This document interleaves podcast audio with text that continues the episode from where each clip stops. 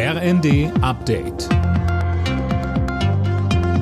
Stündlich neu. Auf den Punkt informiert. Ich bin Silas Quiring. Guten Abend.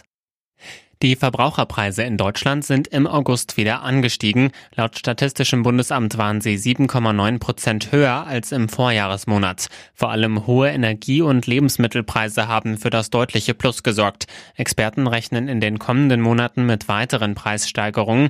Grund, das 9-Euro-Ticket und der Tankrabatt laufen morgen aus.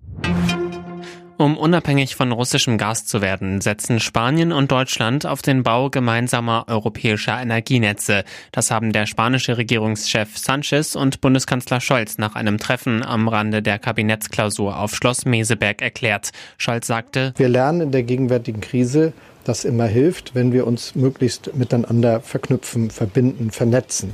Denn das trägt dazu bei, dass wir mehr Stabilität für unsere Gesellschaften und Volkswirtschaften, für die Bürgerinnen und Bürger, für die Unternehmen gewährleisten können. Und darum ist das die große Aufgabe, ein großes europäisches Netz zu schaffen.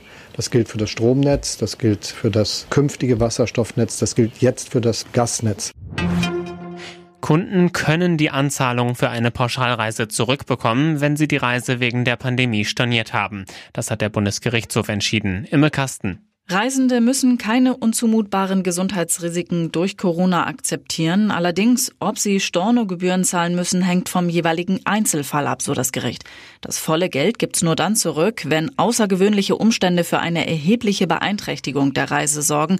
Das sahen die Karlsruher Richter nur in einem Fall als gegeben.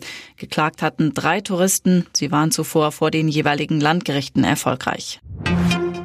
Mit 820 Sonnenstunden ist der Sommer schon jetzt der sonnigste seit Beginn der Aufzeichnungen. Das geht aus der Sommerbilanz hervor, die der Deutsche Wetterdienst heute vorgestellt hat. In den meisten Landesteilen war es auch deutlich zu trocken. Alle Nachrichten auf rnd.de